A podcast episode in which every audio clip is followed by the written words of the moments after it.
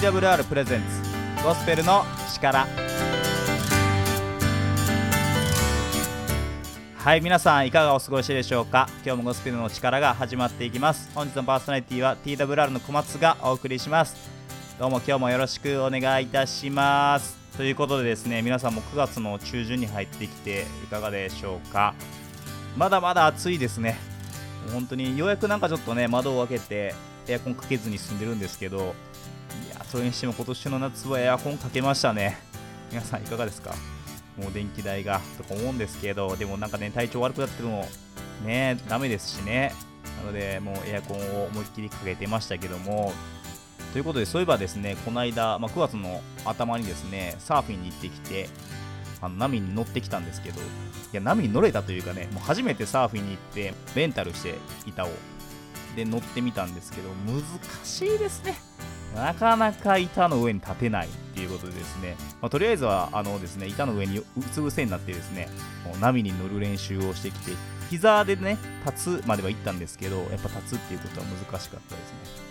サーフィンってすごいこのキリスト教の信仰に似てるなって思ったことがあってですねこう波って押し寄せてくるじゃないですか。でですねこう沖に出るときに、まあ、波に向かって泳いでいくわけなんですけど漕いでいくわけなんですけどこうね思いっきりぶつかっていくとね弾かれるんですよね波に。でやっぱ波が来た時こう波のこうね波に合わせて力を抜いて乗り越えていくというかねそういう感じが大事だなって改めて思ってですね、まあ、僕らの人生もですねこういろんな波が押し寄せてくるじゃないですか。その時に力ずくで向かっていくとやっぱり弾かれていくというかですね。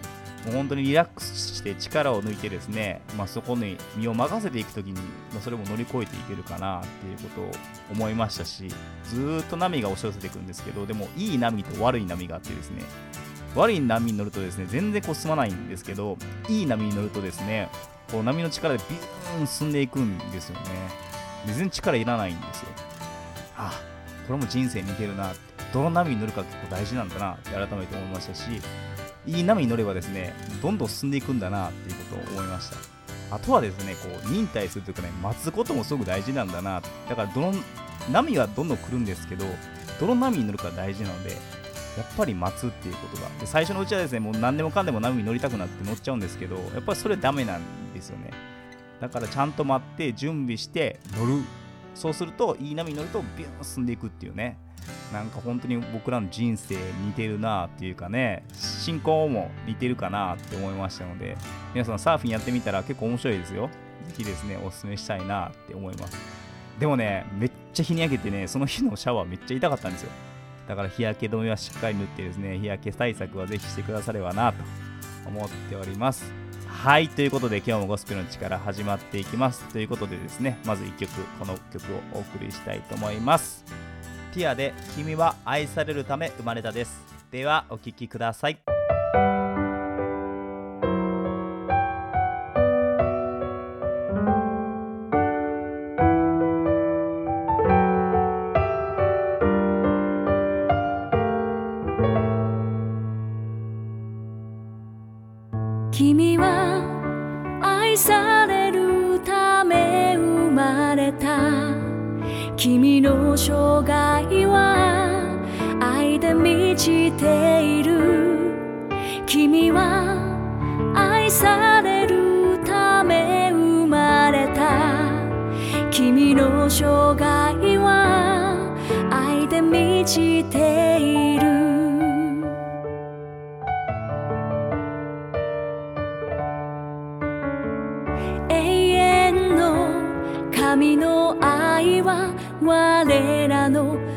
愛の中で身を結ぶ、うん、君の存在が私にはどれほど大きな喜びでしょう。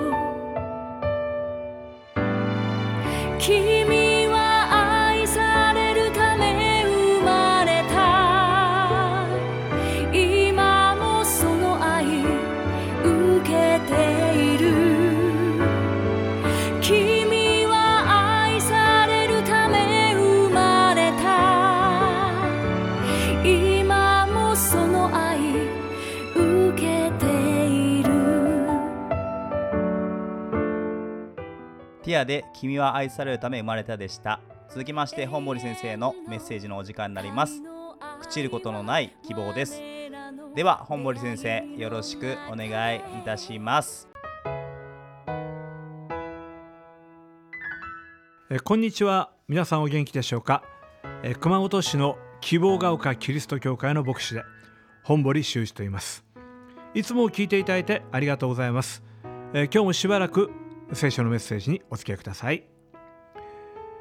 2005年東京大学で10人の研究者によって希望学という学問が始まりました。これはいろんな角度から希望とは何かを考えるものだそうですがその研究の中で20歳以上60歳未満の2000人の方を対象にある調査が行われました。それはあなたは希望をお持ちですかというものです。結果は3分の1の方がいいえと答えられました。皆さんはどうでしょうか？あなたは希望をお持ちでしょうか？私はこの希望というものがとても大切なものだと考えています。それは私たちの人生には思いがけない困難やトラブルがつきものです。自業自得のものもあれば降って湧いたような災難もあります、まあ、いずれにしてもそれはとても辛いものです。そしてこの困難やトラブルを乗り越えていくエネルギーの一つに希望があると思うのです、まあ、聖書はこの希望について実にさまざまな言葉で表現しています。朽ちることのない希望。いつまでも残る希望。失望に終わらない希望、まあ、つまり希望は聖書が私たちに伝えたい大切なメッセージの一つなんですね。先日私は一冊の本を読みました。タイトルは「きっとイエスと言ってもらえる」というものです。アメリカの北西部に長年にわたって売上ナンバーワンのセールスマンがいました。なおビル・ボーターと言います。彼は生まれつき手足に障害があり言葉がうまく話せませんでした。でも彼の両親はこの子は神様からの贈り物だと言って大きな愛で彼を育てました。彼は成長しそして成人した時彼の選んだ仕事はなんと訪問セールスマンだったのです。一軒一軒ドアをノックします、まあ、当然ですが断られます。間に合っています。結構です。しかし彼はこのノーという返事を二度と来ないでという否定的な意味には捉えなかったようです。もっと時間のある時に来てください。もっと興味のある商品を持ってきてくださる。と受け取ったそうです。それでも落ち込むことがありました。そんな時に彼が呪文のように唱えていた言葉あります。それがきっと次の家ではイエスと言ってくれるという言葉だったそうです。今はわからないけれどきっとイエスと言って受け入れてくれる家があるんだ。彼はそう信じドアをノックし続けたのです。彼の成功の秘訣は未来を信じる希望にあったのです。希望を手に入れるために必要なものがあります。それは信じるということです。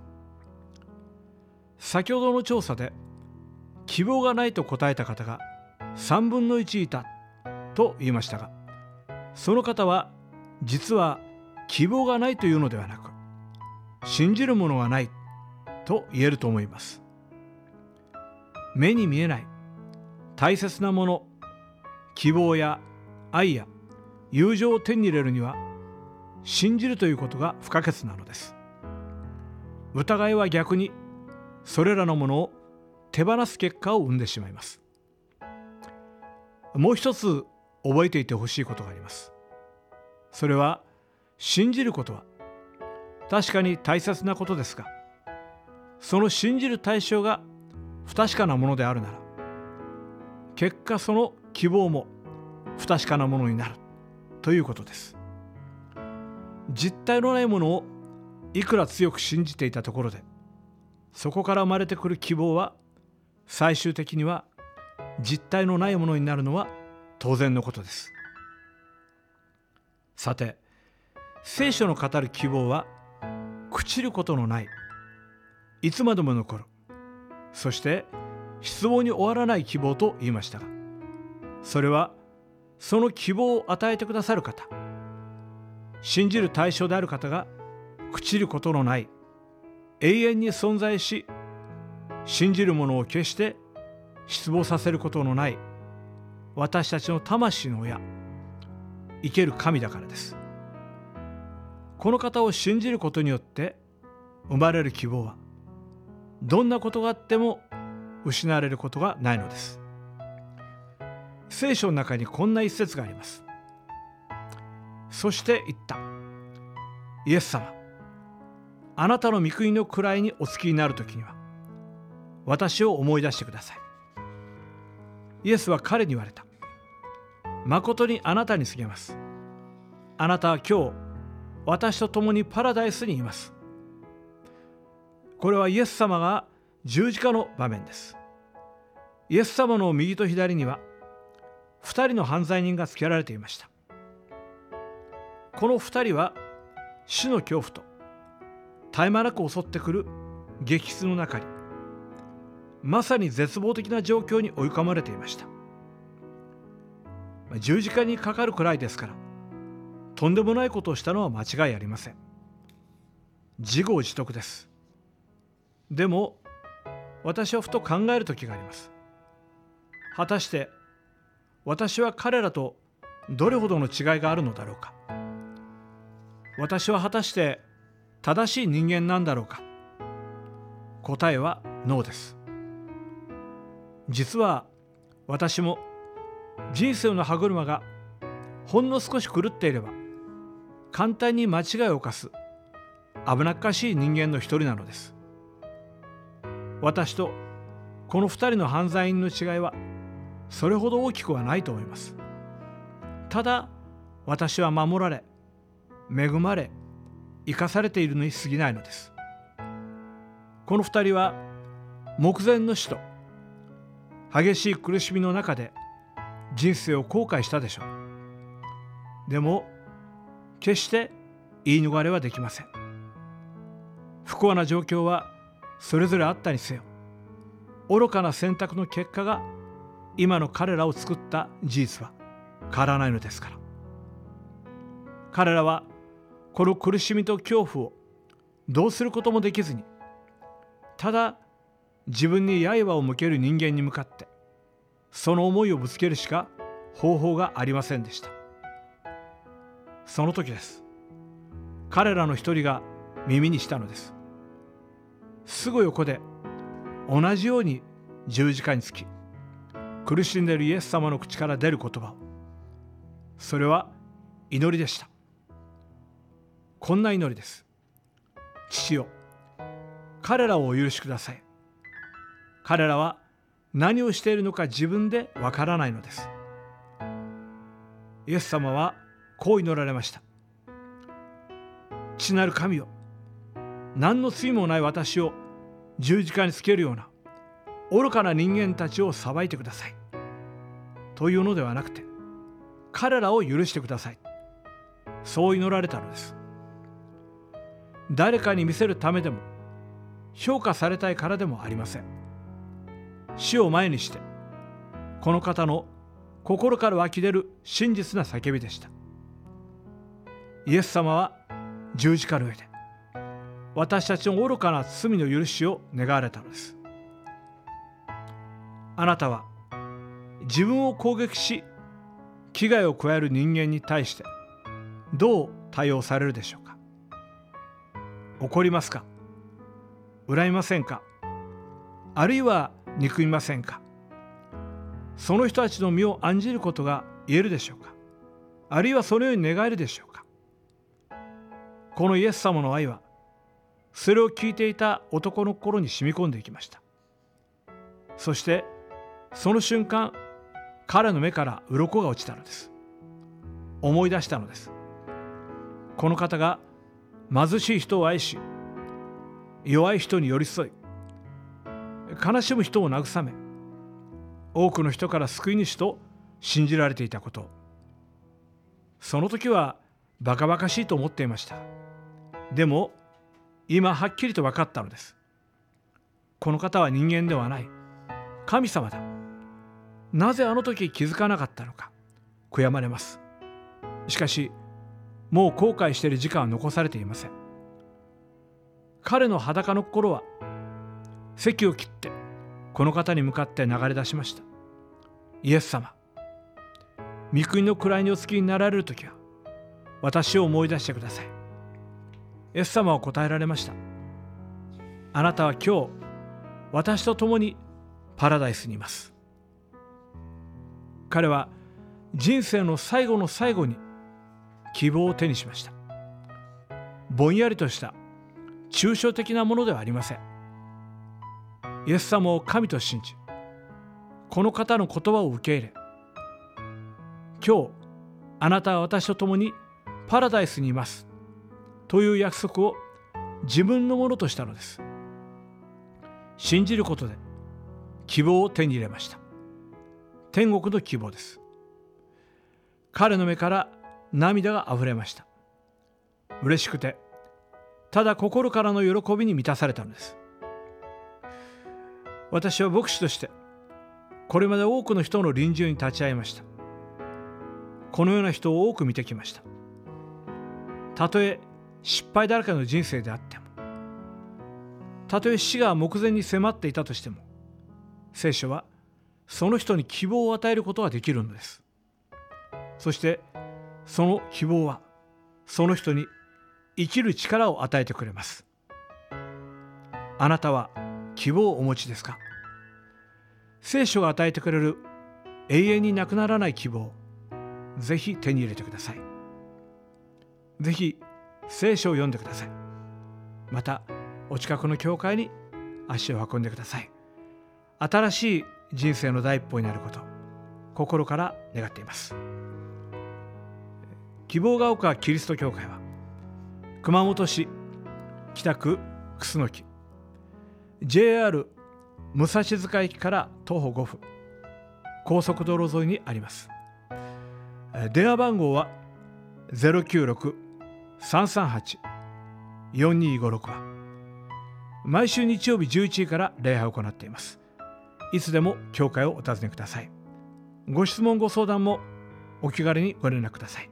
お待ちしています。それではまた次の機会にお会いいたしましょう。本森先生どうもありがとうございました。リスナーの皆さんいかがだったでしょうか？なんかこう希望どんな人にもやっぱり希望があるんだなっていうことを僕今日このメッセージを聞きながら思いましたし本当にね失敗だらけの人生だったかもしれないしどんな人生をまあ皆さんもね歩まれてるかわからないんですけどそれでもこの神様を信じたとこに希望があるし、まあ、永遠の命でつながっていくんだなっていうことをでそれこそが本当に希望なんだなっていうことを改めて今日のこのね本堀先生のメッセージを聞きながら思いました。なんかすごく感動しましたね。嬉しかったですね。誰にも希望があるんだ。どんな人生を歩んだとしてもやっぱそこに希望があるんだなっていうこと。をこの聖書もっと読みたいなって思いましたしもっともっと神様のことを知っていきたいなって思いました。リスナーの皆さん今あなたはどういう状況におられるでしょうか？大丈夫です。どんな状況にいてもそこに希望があるんです。この神を信じるならば必ず希望があるんですよ。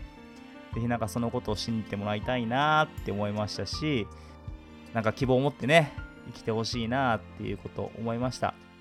今日ねこの神様を信じていきたいわっていう方がおられたらぜひご連絡いただけたら嬉しいなって思いますしぜひお近くのね教会に行ってみてはどうでしょうか。またどこの教会に行っていいのかわからない方がおられましたらご連絡くださればですね教会もご紹介することできるかなと思いますのでぜひご連絡ください。連絡先はですねメールでお送りください。info info アットマーク twrjp.org になっていますもう一度お伝えしますね info info アットマーク twrjp.org になっていますこちらまでぜひご連絡くださればなと思っております。お近くの教会をご紹介いたします。また同時にですね、あの聖書を読んでみたいわっていう方がおられてましたらですね、新約聖書をですね、無料でお配りしておりますので、ぜひそちらの方もお問い合わせくださればなと思っております。聖書読んでみたいっていうことをご連絡くだされば、あの聖書をお送りしますので、ぜひ無料でお送りしますので、ぜひご連絡ください。続きましてですね、佐藤牧師による心を癒すボイスメッセージの時間になります。今日はどんなお話が出てくるんでしょうね。僕ね、本当にこの佐藤先生のですね、この心を癒すボイスメッセージがいつも癒されてですね、ホッとするんですけど、なんかこう、本当に深夜のラジオ番組、いや、これラジオ番組なんですけど、なんか聞いてるみたいなね、感じで癒されるなっていうことを思っています。ね、リスナーの皆さん疲れてる方がおられたらぜひですね、この心を癒すボイスメッセージ聞いてくださって、ほっと一息入れたらどうでしょうか。紅茶であったりとかね、なんかあったかい飲み物と一緒にこれ聞くのがいいんじゃないかなって思います。ぜひ、なんか準備してお聞きくださればなっていうことを思っております。では、佐藤牧師による心を癒すボイスメッセージの時間です。佐藤牧師、よろしくお願いいたします。心を癒すボイスメッセージ第37回目5分間の聖書ストーリー無条件の平安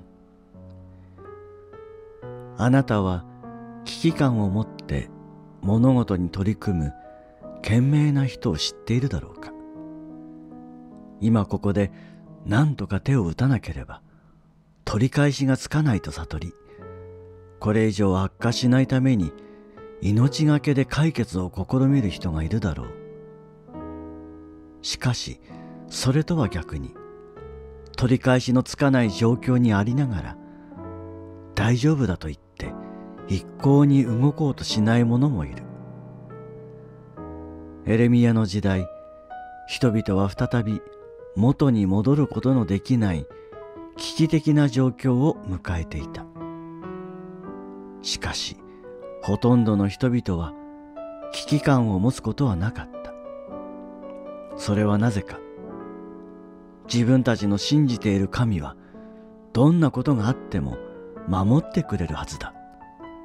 敵に攻め落とされることなどありえない。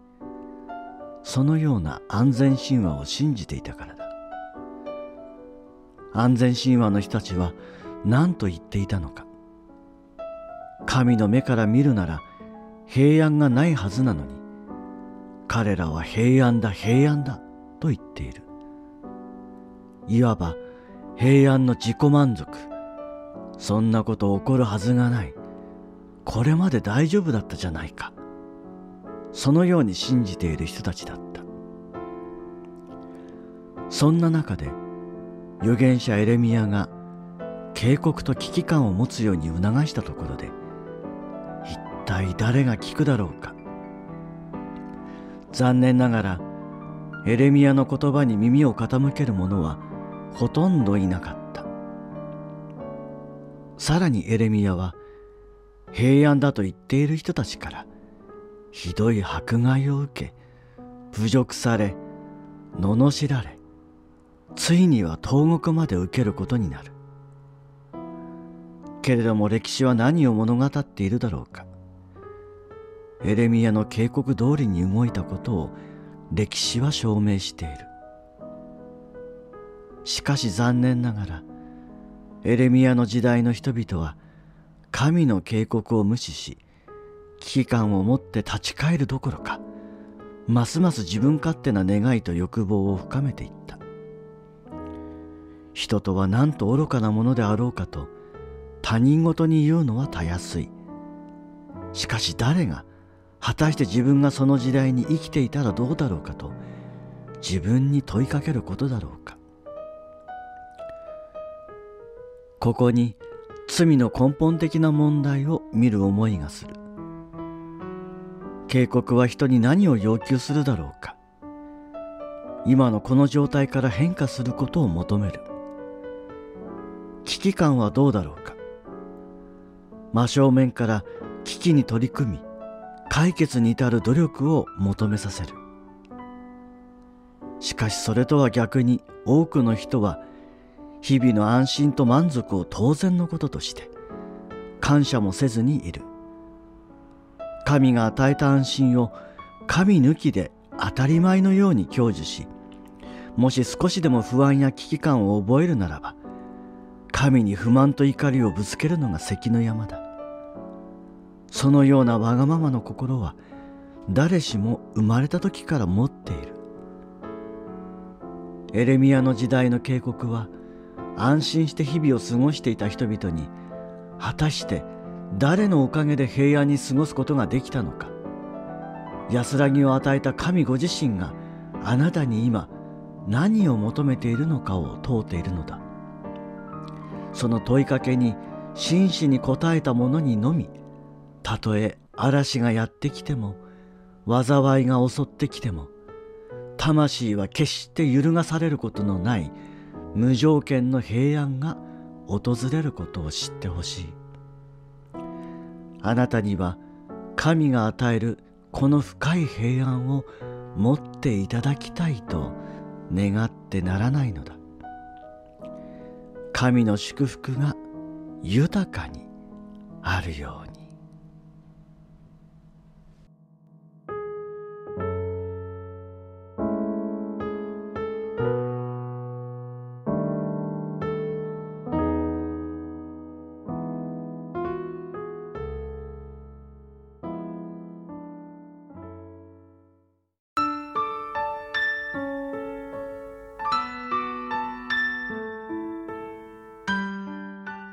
はい今日のゴスペルの力この辺になります。今日のゴスペルの力はいかがだったでしょうか？